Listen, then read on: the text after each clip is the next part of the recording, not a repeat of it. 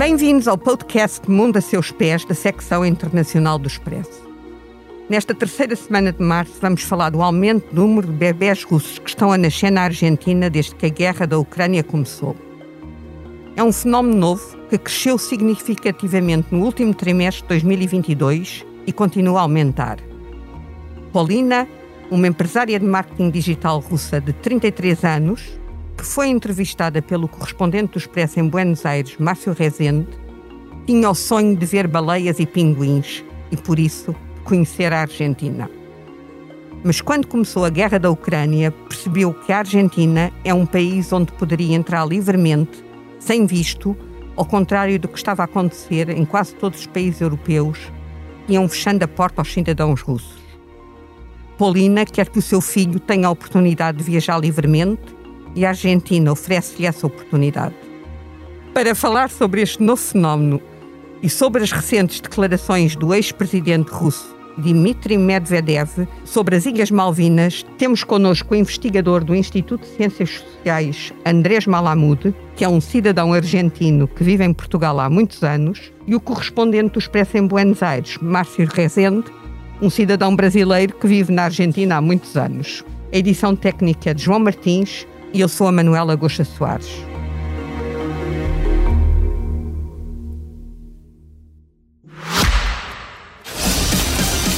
Leia o Expresso em primeira mão, onde quer que esteja. Assine o Expresso Digital e tenha acesso a todos os conteúdos exclusivos e leitura antecipada do semanário às 23 horas de quinta-feira. Apenas 1,35€ por semana, durante dois anos. Todas as vantagens em expresso.pt barra assinatura digital. Expresso. Liberdade para pensar. Vamos começar pelo Márcio, que está a, a entrar neste podcast a partir de Buenos Aires. Olá, Márcio. Olá, Manuela. Olá a todos os ouvintes. Olha, eu gostava de perguntar, gostava que tu nos explicasse o que, é, o que é que se está a passar com esta chegada de mulheres russas grávidas à Argentina e este fenómeno que se começam a ver muitas famílias russas uh, em Buenos Aires. Bom, não é de hoje que os russos têm essa tendência de parir fora da Rússia, especialmente a classe média alta e a classe alta.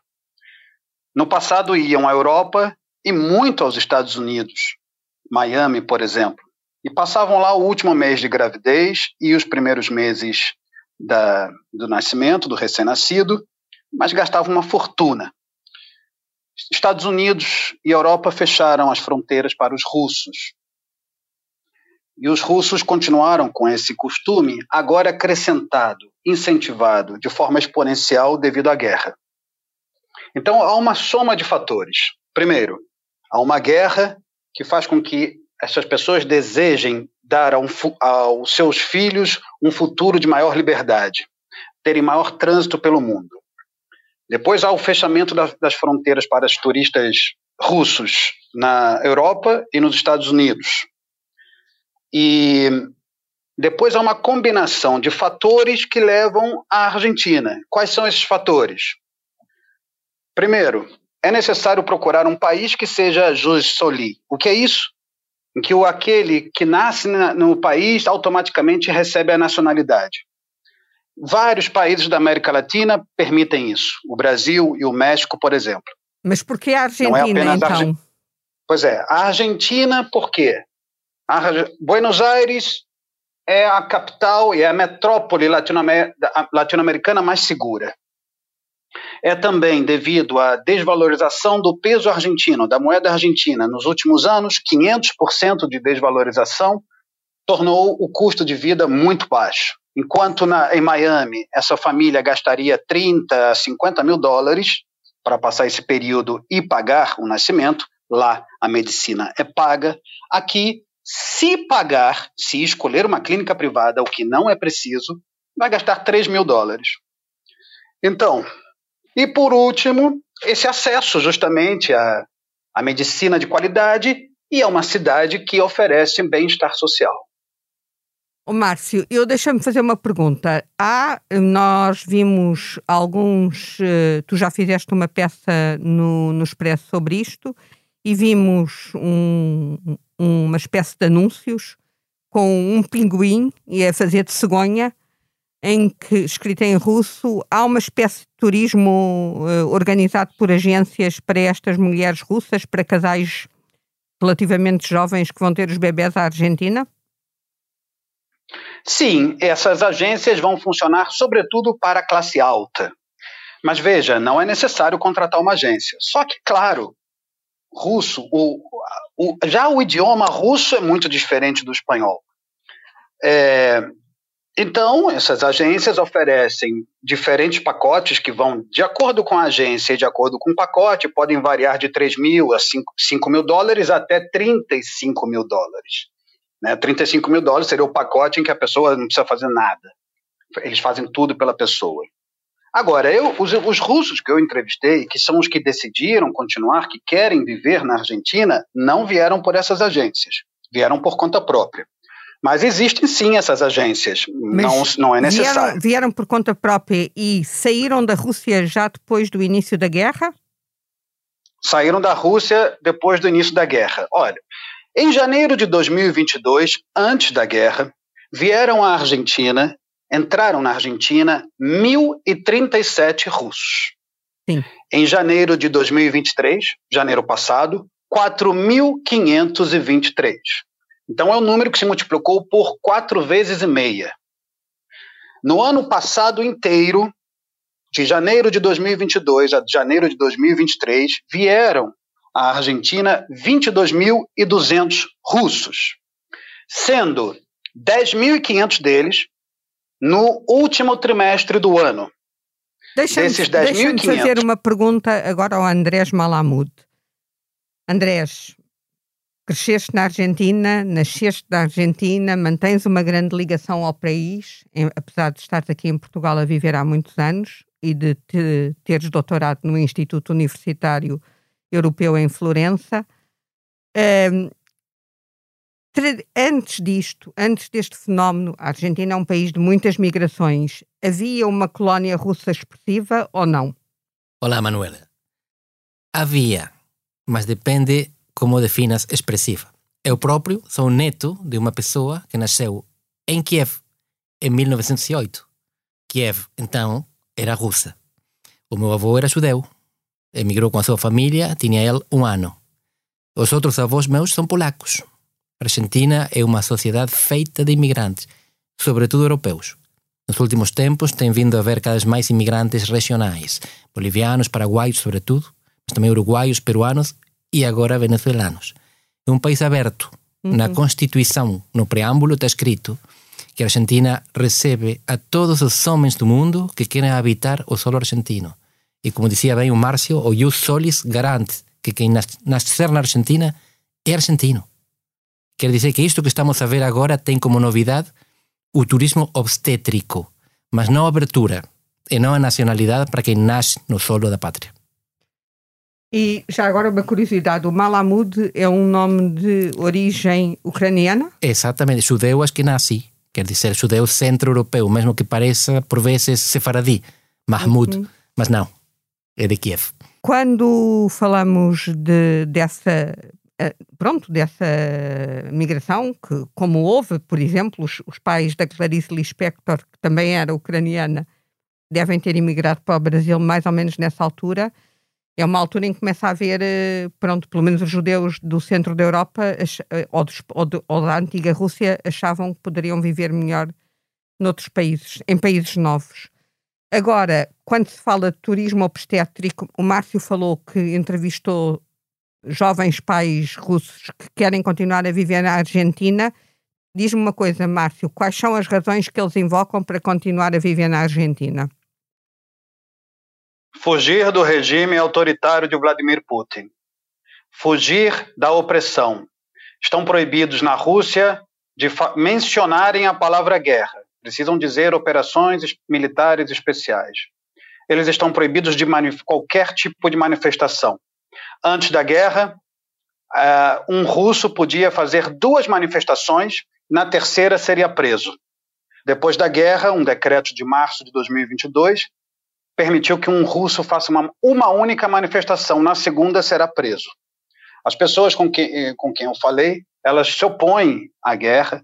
A maioria das pessoas que estão aqui opõem-se à guerra, opõem-se ao regime de Vladimir Putin e precisaram fugir. Não estão sozinhas. Pelo mundo, calcula-se que sejam em torno de um milhão de russos que tenham saído da Rússia devido à guerra.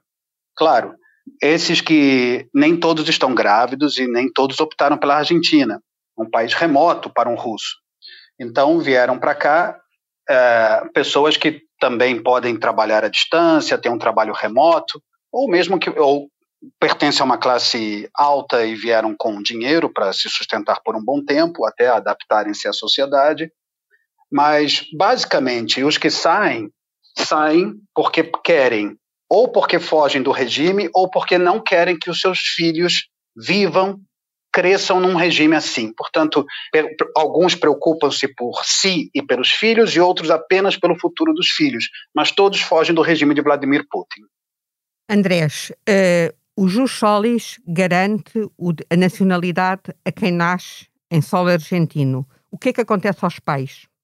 um, dois pais que tenham uma criança na Argentina, um bebê que nasce na Argentina, têm acesso à nacionalidade ou ao direito de residência? Não diretamente, mas leva muito pouco tempo. Com dois anos de residência na Argentina já se pode solicitar a nacionalidade. É um país hiperaberto, o que cria alguma polêmica, alguma discussão. Neste caso, não é por causa da imigração, mas é por causa do negócio contava o Márcio, essas pessoas vêm por várias razões. A primeira é fugir do regime de Putin. A segunda é que dos poucos países que aceitam ingresso de russos sem visto, a Argentina é o melhor, um dos melhores. É barato, é seguro, é agradável. O ius solis é mais uma, um fator.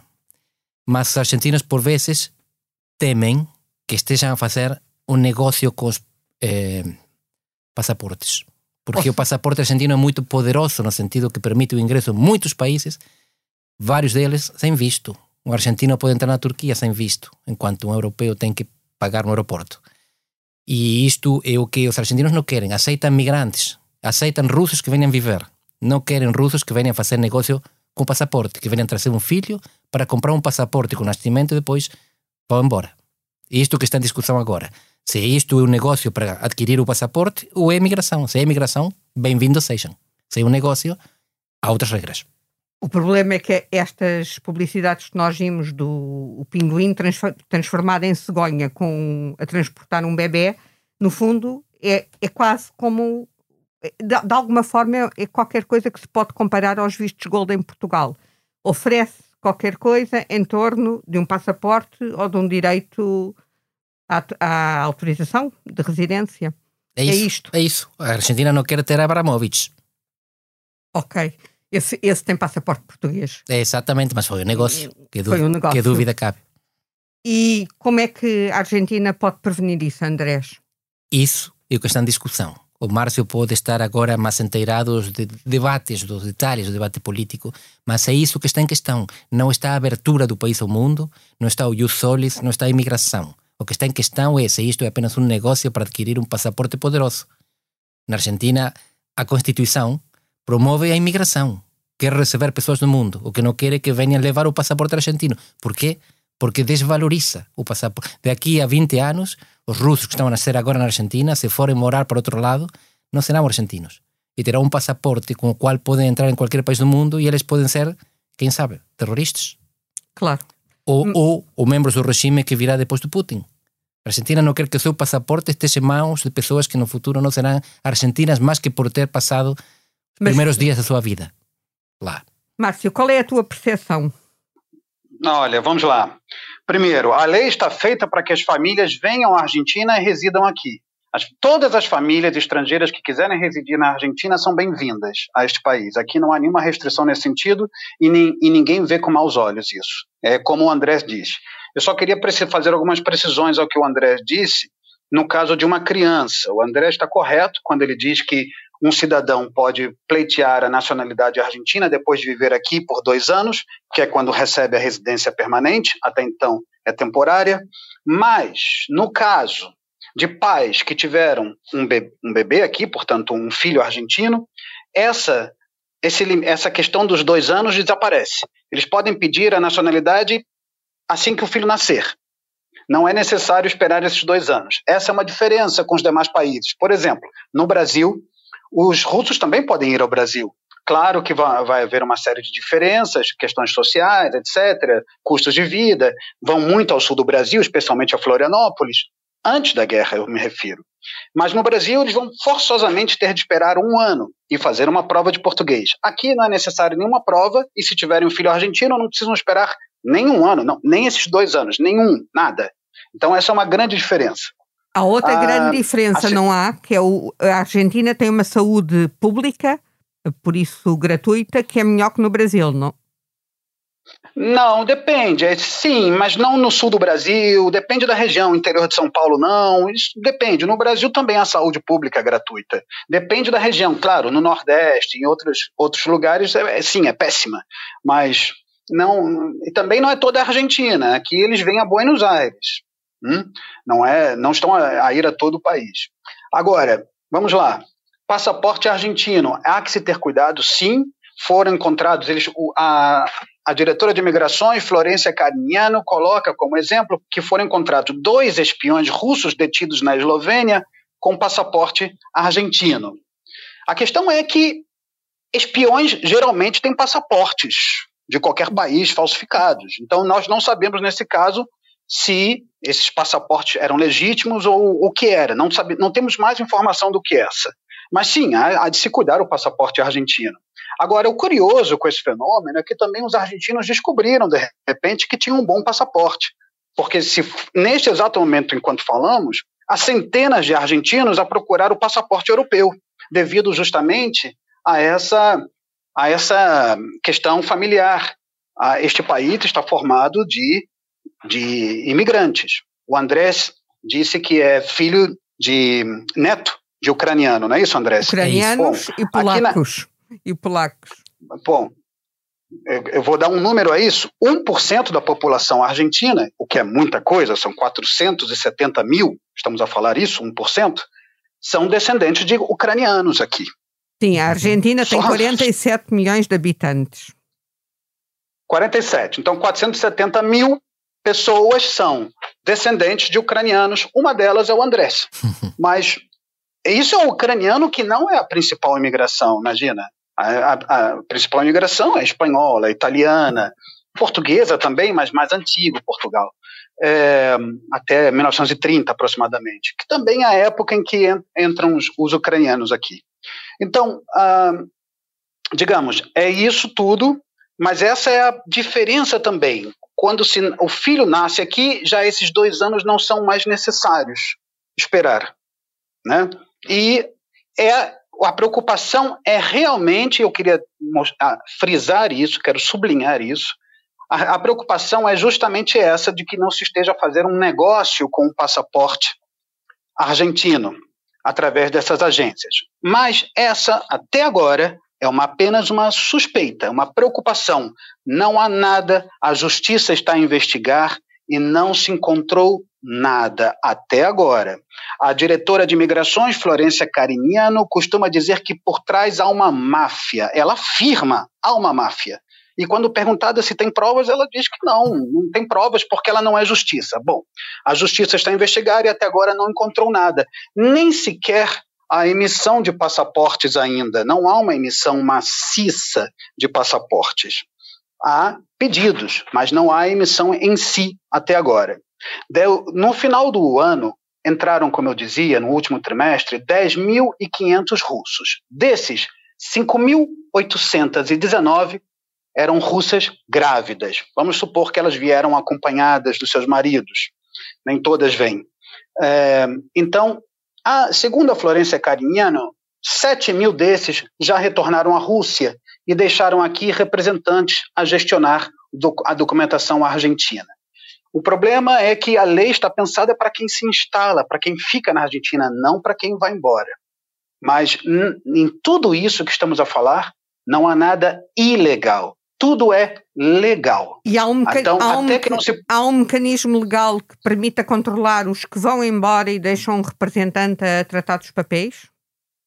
Sim. Há controle de saída? É só ver quem. É, há controle de saída e há, há que se ver quem retira. Agora, a, a, justiça tem a lupa posta sobre as emissões de passaportes.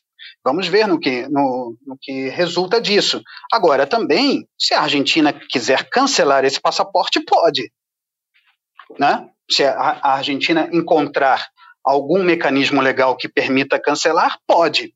Então, até agora, estamos no campo da preocupação. Quer ver outra preocupação? A oficina, a, o Departamento de Narcóticos dos Estados Unidos, a DEA, também está a, acompanhar esses casos, porque supõe que, com o passaporte argentino, esses russos podem não só entrar nos Estados Unidos, claro que através de um visto, mas abrir contas bancárias pelo mundo. Essa é uma grande preocupação, talvez maior do que entrar em países. Abrir contas bancárias em nome, com esse passaporte em nome de supostos argentinos, quando são russos, para lavagem de dinheiro.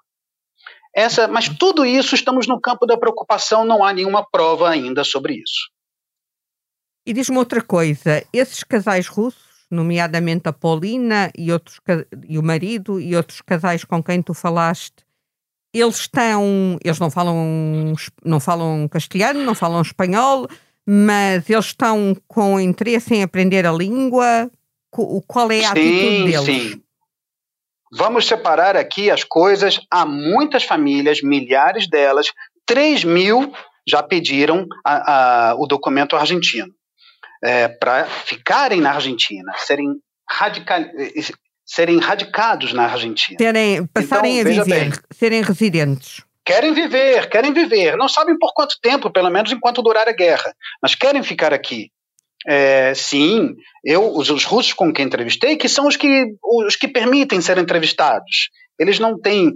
Os outros, muitas vezes, aqueles que não, não têm uma, uma atitude ou um objetivo muito, muito digamos, uh, politicamente correto, eles não, não preferem não falar para não levantar poeira aqui na Argentina. A grande maioria dos russos tem medo de falar por Vladimir Putin. Não é pelo, pelo governo argentino, é porque não querem que Vladimir Putin, depois que haja represálias do regime contra os seus parentes na Rússia, amigos, ou mesmo contra a contra propriedades que deixaram lá. Porque há uma intenção do governo russo de ah, aplicar uma lei ou algum decreto que eh, exproprie é, bens desses russos que saíram do país. Mas, bom, enfim, é, essa gente quer ficar aqui, está contente de estar na Argentina, está agradecida, e todas as mães com quem eu falei, e isso é uma, uma constante em todos os russos fora da Rússia. Eles agradecem muito ter tido um filho aqui, ou pelo parto que tiveram, como foram tratados. Foram tratados de forma amável, as mães foram contidas, enfermeiros e médicos tratam bem, são simpáticos, amistosos, a mulher se sente muito bem ao ter um filho aqui. Enquanto na Rússia, me contam, um médico jamais sorri, trata, trata mal, como se tivesse a, a tratar um animal. Então, é, essas pessoas estão bem aqui, gostam da Argentina e, e querem ficar aqui. Não, é, não são todos que estão embora. Por isso, há, uma, há, que, há que separar as coisas. Que tipo de profissões, que tipo de profissões é que estão a chegar? A maioria das pessoas que vêm, vem com dinheiro, são de classe média alta e alta. Muitos vêm com dinheiro e têm trabalhos remotos. É muito comum encontrar programadores, por exemplo. Mas há pessoas, por exemplo, o Denis, que aparece na reportagem publicada no Expresso, que ele não é. Então ele, ele tem as suas re pequenas reservas e vai trabalhar normalmente. A, a esposa dele é especialista em marketing. Essa gente, to, todas essas pessoas são profissionais na Rússia, são advogados, claro, mas na Rússia, advogados, é, gerentes de marketing, programadores, como eu dizia. Alguns têm, muitos têm trabalhos remotos, por isso podem se permitir ficar aqui um tempo. E o custo de vida aqui é baixo, Manuela. Ah, essas famílias podem gastar, família, se administrarem bem o dinheiro, podem gastar 500 euros no mês. E se chegaram com 10 mil, vão passar um ano tranquilo, tranquilos aqui. Andrés, eh, eu gostava de abordar outro fenómeno. No início desta semana, na segunda-feira, o ex-presidente russo Dmitry Medvedev fez, eh, num artigo publicado na Rússia, eh, fez declarações sobre as Ilhas Malvinas que é um tema que recorrente, as ilhas, do, as, pequenas, as pequenas ilhas do Atlântico Sul, que pertencem ao Reino Unido, mas que já foram, têm sido objeto de uma sucessiva disputa, já houve uma guerra entre a Argentina e o Reino Unido, uh, as Nações Unidas não reconhecem a, digamos que a posse do Reino Unido sobre as Ilhas Malvina ou Falklands, começamos logo nesta discussão do nome das ilhas, que no fundo aquilo é apenas uma ocupação militar, aquilo funciona como uma base militar do Reino Unido no Atlântico Sul e provavelmente o que está em causa é o controle do Atlântico Sul e, eventualmente, um dia no futuro da Antártida. Mas nessas declarações, Dmitry Medvedev disse que o empenho de Buenos Aires em continuar a, a luta justa pela soberania dos territórios disputados mostrou claramente o caminho na luta contra as vergonhosas práticas de neocolonialismo. Como é que um país, um ex-presidente completamente alinhado com Putin e um ex-presidente da Rússia uh, fala de neocolonialismo britânico quando eles próprios invadem a Ucrânia? Não é a primeira vez que ele faz isto. Já em dezembro do ano passado e outras vezes ele tinha feito referência. O Comitê de Descolonização da ONU vota todos os anos para a Grã-Bretanha deixar 16 territórios que ainda ocupa, entre eles as Malvinas. E ele está a ser muito esperto na utilização do que a maior parte do mundo, conforme vota nas Nações Unidas, considera que é um ato de colonialismo. É a ocupação britânica das Ilhas Malvinas.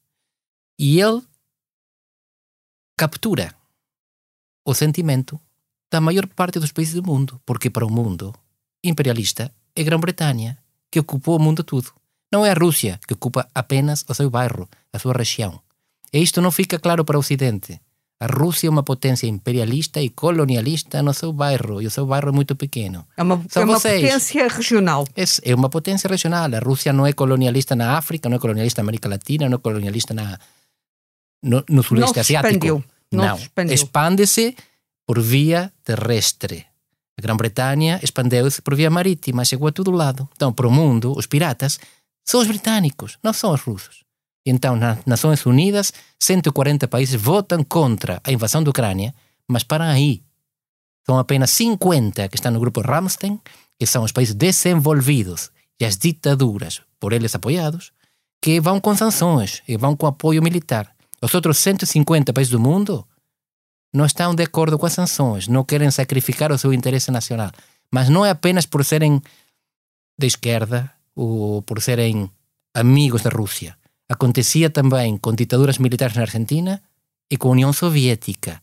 Durante a década de 70 e de 80 houve embargo por parte dos Estados Unidos contra a União Soviética. A ditadura militar argentina, amiga dos Estados Unidos, continuava a vender cereais para a União Soviética porque o interesse nacional está por cima dos valores universais. E o Ocidente hoje não representa o interesse nacional do resto do mundo, só o próprio. Não, quando falas do Ocidente, mais concretamente a Europa e os Estados Unidos. No fundo, são os países ligados à NATO. Sim. Ah, tem, tem alguns amigos por aí, como Japão, Coreia do Sul, Austrália e Nova Zelândia.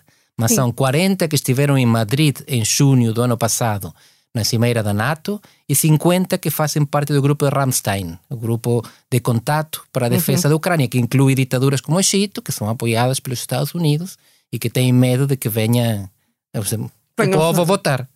Então, isto não é democracias contra a ditadura, são os países ricos do mundo que foram agredidos por um imperialista regional. Os países pobres do mundo não foram agredidos por este imperialista regional e, portanto, esta é uma guerra que eles não veem como com bons olhos, mas também não sofrem. São os países que dominaram e que se expandiram durante séculos contra os países que tentam afirmar-se como potências ou que tentam fazer o seu caminho, mesmo que não se afirmem como potências. Isso, aliás, na América Latina é muito frequente, a começar eh, agora há esta situação na Argentina, mas temos o caso do Brasil, em que claramente não há uma tomada de posição a favor uh, de, do, do governo ucraniano. É neutral. E... Sim, mas a exceção não é a América Latina. A exceção é a Europa. A Europa que sofre agressão russa. O resto do mundo olha e diz: olha o que acontece na Europa. Isso não tem nada a ver conosco. Olha, e eu sou seguidor do rugby. Nos mundiais de rugby podes ver os escoceses, por exemplo, com as camisolas muito divertidas a dizer: eu torço por dois países, a Escócia e aquele que joga contra a Inglaterra. E isto, assim pensa o mundo. Inglaterra e Estados Unidos são os impérios coloniais para o mundo. A Rússia não é conosco. Aliás, nessa questão da, da votação sobre os, a questão do neocolonialismo, não é só o Reino Unido que é acusado de neocolonialismo. A França também detém territórios ultramarinos, nomeadamente na, na América Latina, a Guiana francesa. Mantém ainda hoje territórios Mas a, Guia, a, Guiana, países. a Guiana é França, não é uma colônia, é França mesmo. Mas tem Martinica, tem Guadalupe, tem vários outros que sim, são dependências, territórios é, não têm independência e não são parte do país. Mas ter um, ter um bocadinho de França no meio, ali ao norte do Brasil, a, a maior, que a França, é uma coisa estranha. A França é o maior país da União Europeia. A fronteira mais longa da França é com o Brasil. Não é com a Espanha, não é com a Itália. É na Guiana Francesa com o Brasil. Essa é a extensão que tem esse pedaço de França na América do Sul. Mas ninguém está zangado por isso. O que estou a dizer é que as percepções são diferentes. Na Europa, a Rússia é um agressor. No resto do mundo, é um agressor de outros. E os outros não são muito simpáticos.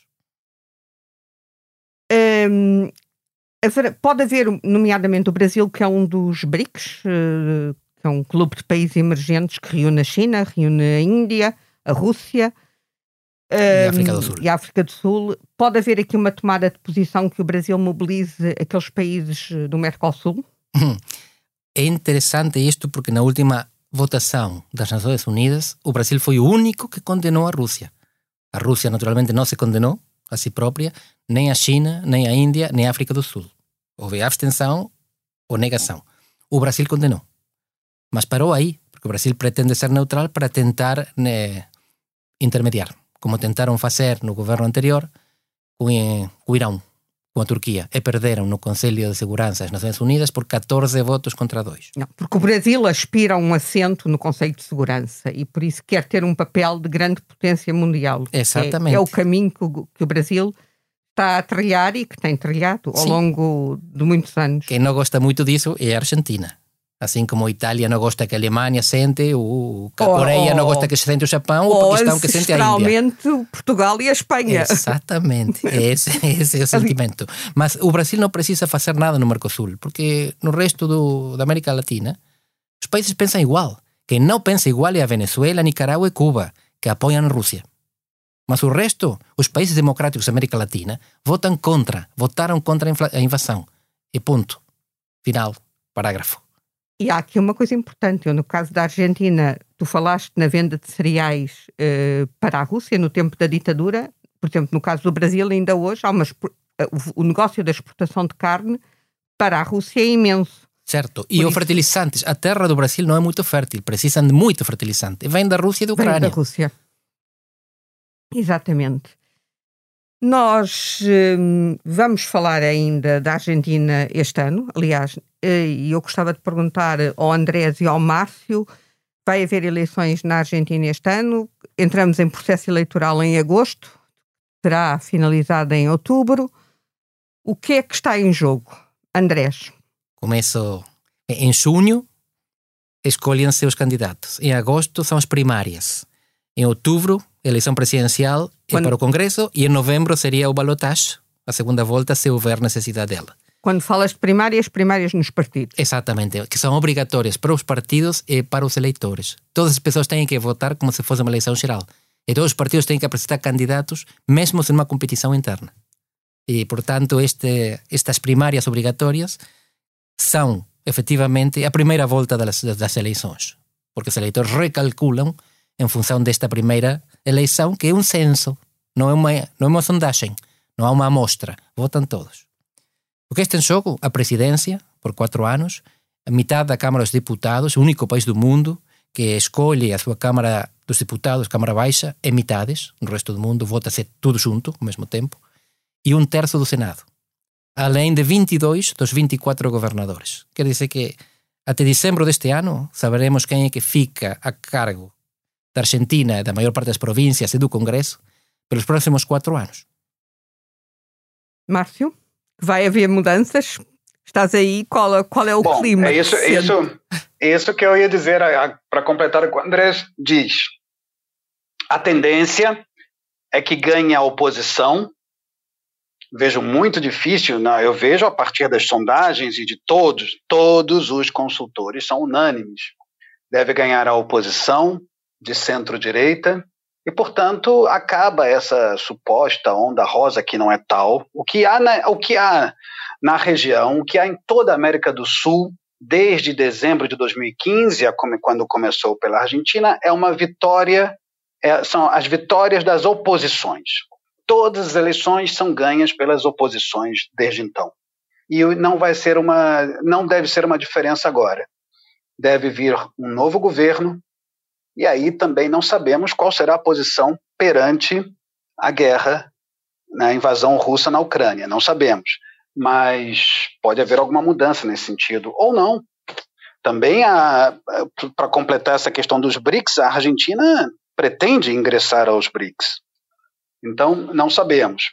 Mas o que parece muito claro no horizonte é que o governo, os, os governistas percam e quem ganhe será a oposição de centro-direita do uh, Juntos pela Mudança, Juntos por el Cambio. O Andrés conhece bem é. É, esse processo. O André, o Andrés, ele é o seguinte, o Andrés é muito humilde, mas eu vou dizer, o Andrés é um analista brilhante que na Argentina tem uma excelente reputação. Em Portugal também. Não em sabem, Portugal também. Pois é, os portugueses não sabem a qualidade de cientista político que tem em seu território. É estás convidado, estás convidado para um assado a próxima vez que é lá, que é lá fora. então, é nós vamos voltar a falar da Argentina neste espaço do podcast do, da secção internacional do Expresso, O Mundo a Seus Pés. Agora eu vou fazer uma pergunta que eu faço sempre quando falamos na América Latina e vou perguntar isto ao Andrés, ainda por cima foi ele que introduziu o tema da culinária. O que é que tu tens mais saudades da culinária argentina estando cá a viver em Portugal? Bem, é disto que eu falava agora ao Márcio. É o assado, churrasco. Mas não é apenas pela carne, é a ocasião. É quando as pessoas se juntam. O assado é a ocasião na qual os amigos, os domingos, fim de semana, nas férias... O convívio. Convivem, exatamente. Cozinha é uma... Cozinham coletivamente. Alguém que está aí na grelha. Mas o resto está ao redor a beber e acompanhar e conversar. E o que é que acompanha o assado? Além da conversa? É, bebida, dices? Porque comida é muito simples, é carne com carne. E não há legumes, não há sim, batatas? Sim. Salada, salada. Ah, exatamente, salada que é complemento porque o resto das pessoas que não fazem o churrasco tem que fazer alguma coisa. Então metem aí um pouco e... de alface, batata, okay. ovo e, e, tomate. E depois cerveja, vinho? Olha, é vinho tinto. Vinho. Sim. E depois tem o Márcio, terás provado o Fernet com Coca-Cola. É uma bebida. É, bom, é mais em Córdoba, né? Exatamente. Mas, bom. Essa e é... é mais jovem também. É, é como nós. É mais, é mais. É, claro, claro. Então, pronto. Quando Sem eu dúvida. Márcio, quando eu voltar a Buenos Aires, ficas obrigado a convidar-me para um assado.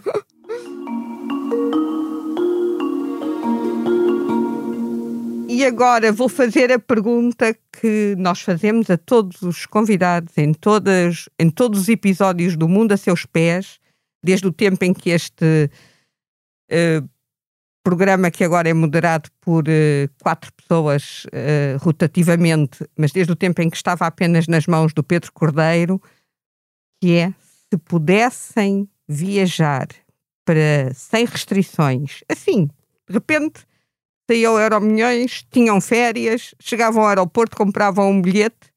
Começo pelo, pelo Andrés e pergunto: para onde é que tu irias? Que boa pergunta. Tenho vários lugares ainda. Polónia, Cuba, mas acho que para alguma praia no Índico.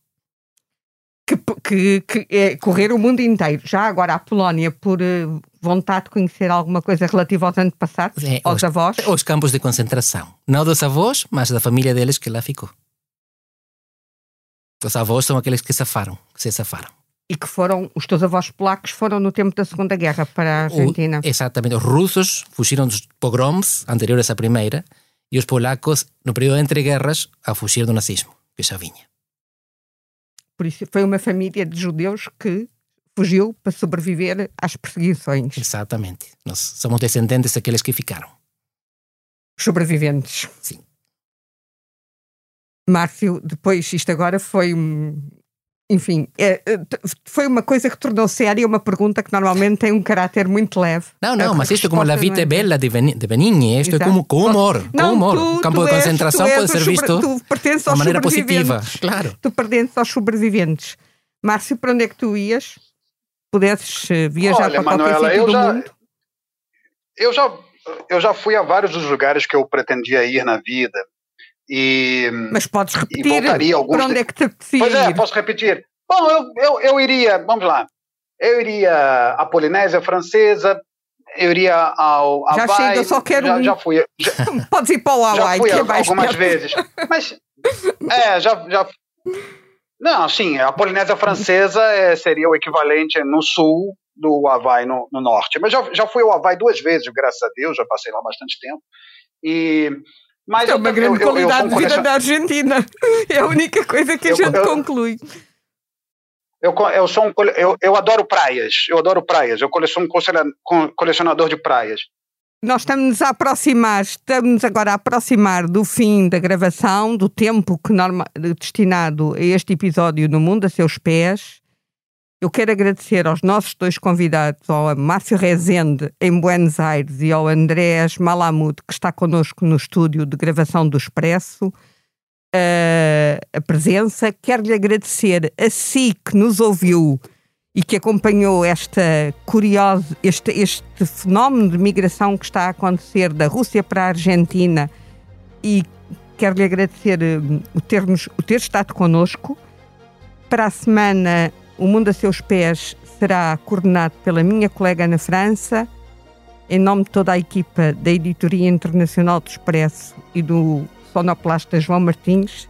Eu despeço-me agradecendo a sua companhia.